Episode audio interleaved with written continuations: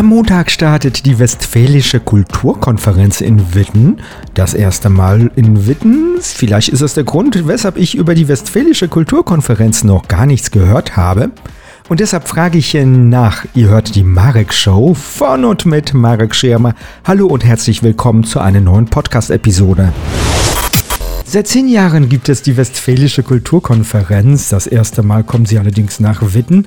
Vor 13 Jahren haben die Staatskanzlei und die Kunststiftung NRW den Bericht Kunst NRW veröffentlicht. In dem Gutachten wurden Perspektiven für die kulturelle Entwicklung Nordrhein-Westfalens vorgestellt. Doch der Blick von Düsseldorf aus auf das Land Nordrhein-Westfalen reichte nur bis zur Grenze zwischen dem Rheinland und Westfalen, die bekanntlich durch Wattenscheid und Hartingen verläuft. Viel Kunst haben die Rheinländer in Westfalen nicht entdeckt.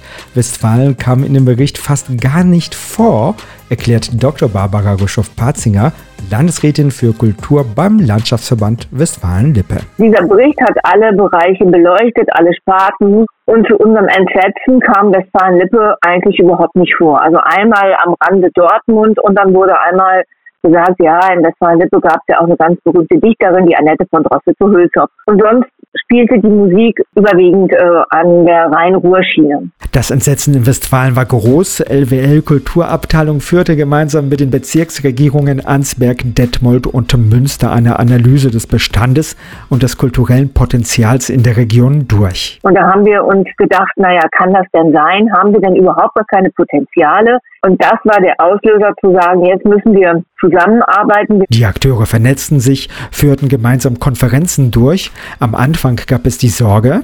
Es war immer so die Sorge, stell dir vor, es Kulturkonferenz und keiner geht hin. Aber es ist ein unheimlicher Erfolg gewesen. Die erste Westfälische Kulturkonferenz gab es in Dortmund. Dann lagen die Austragungsorte in Ostwestfalen, dem Münster und Sauerland.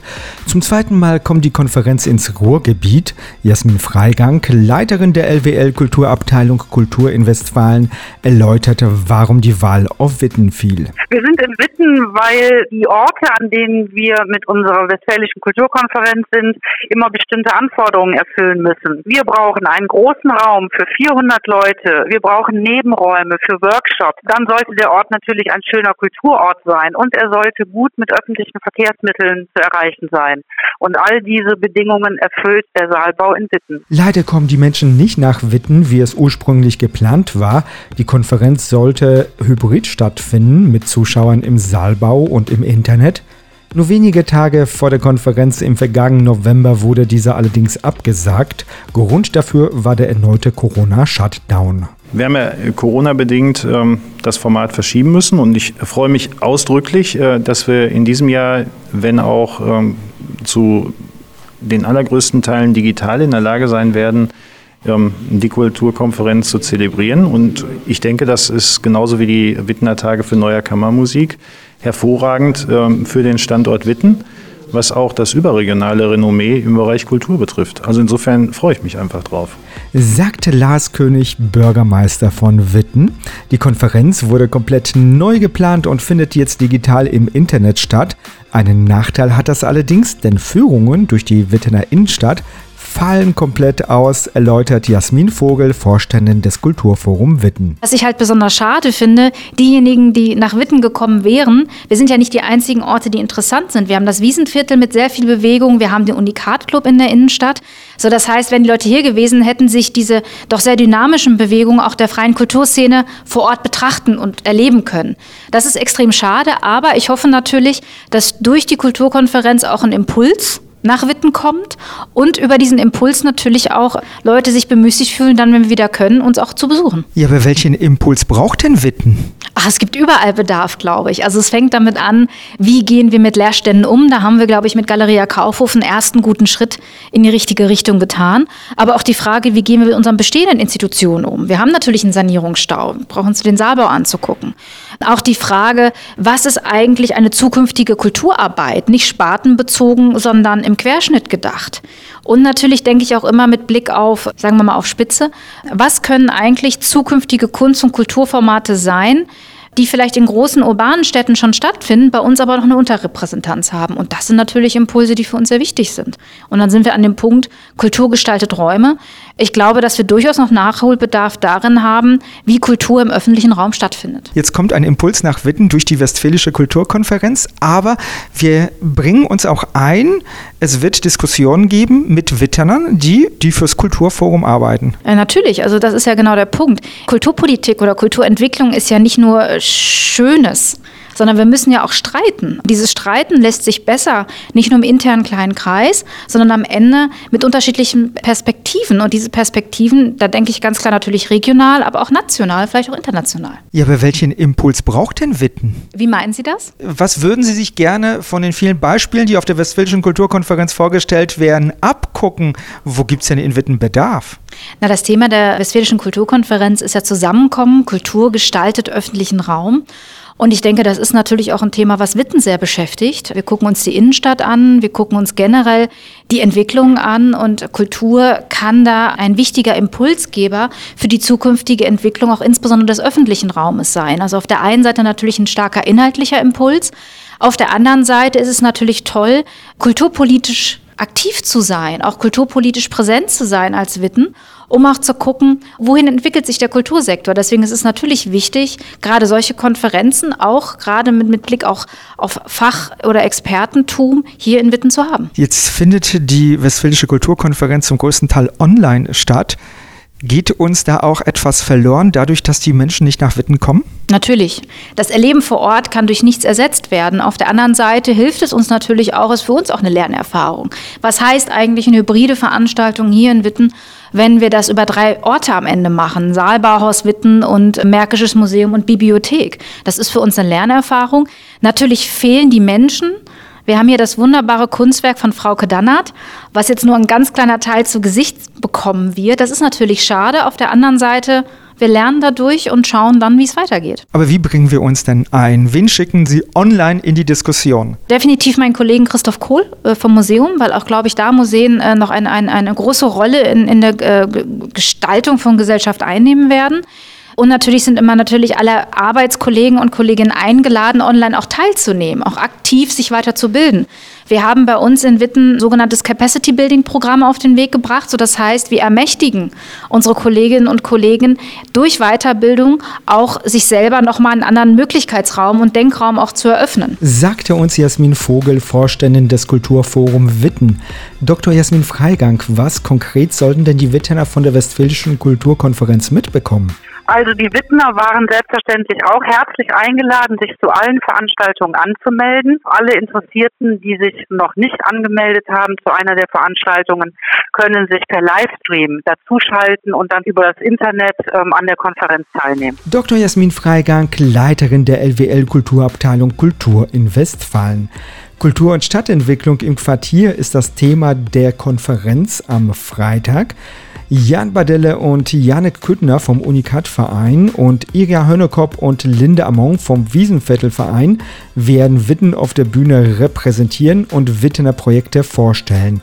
Jan Badelle, Vorstand für Veranstaltungen, stellt uns jetzt seinen Verein vor. Unikat oder vielmehr jetzt Unikat e.V ist im Wesentlichen ein Kulturzentrum oder zu spezifizieren ein Soziokulturzentrum und vor allen Dingen auch ein ehrenamtlicher und gemeinnütziger Verein mit Sitz in der Wittner Innenstadt an der Bahnhofstraße 63, also sehr zentral.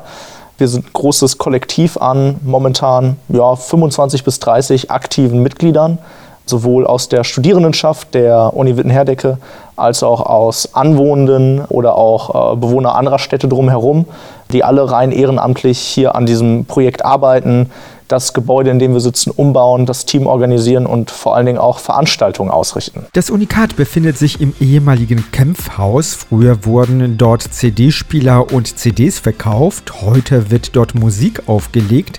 Und Jan Badelle und Janek Küttner können präsentieren, wie das Gebäude mal ausgesehen hat und was sie aus dem Gebäude gemacht haben.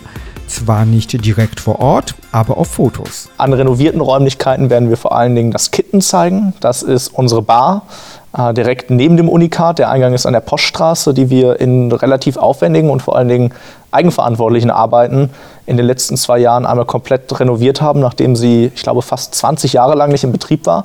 Und zum anderen werden wir unsere große Erdgeschossfläche zeigen, auf der früher eben Kempf oder äh, dann nach Kempf ein Teddy war und die wir im November 2018, wenn ich mich nicht ganz täusche, übernommen haben und jetzt zumindest schon mal so in Teilen umgebaut haben, kleine Sachen gemacht haben, aber deren großer Umbau überhaupt noch ansteht. Nichtsdestotrotz haben wir hier schon munter veranstaltet mit Veranstaltungen aus vielen, vielen erdenklichen Bereichen und nutzen das Ganze gerade auch schon für Veranstaltungen. Das ganze Interview mit Jan Bardelle finden Sie auf ennevision.de. Suchen Sie nach Unikat. Das Gespräch, das habe ich schon Ende Oktober geführt, bevor die Konferenz abgesagt wurde. Dr. Barbara Rüschow-Patzinger Zusammenkommen Kultur gestaltet öffentliche Räume lautet das Motto der diesjährigen Konferenz. Ist es überhaupt gewünscht, dass Bürger öffentliche Räume gestalten? Ich erinnere mich an so Aktionen in Witten, da wurde von den Bürgern etwas aufgebaut und die Stadtverwaltung ließ das Ganze wieder zurückbauen. Es wurde immer mit versicherungstechnischen Gründen argumentiert. Also ist es tatsächlich gewünscht, dass Bürger sich im öffentlichen Raum so engagieren und das, was sie aufgebaut haben, auch langfristig erhalten bleibt? Also da, gibt es ja immer ganz viele Aspekte. Aber der, der öffentliche Raum ist natürlich immer ein ganz, ganz wichtiger, wichtiger Bereich und in Corona-Zeiten wichtiger denn je.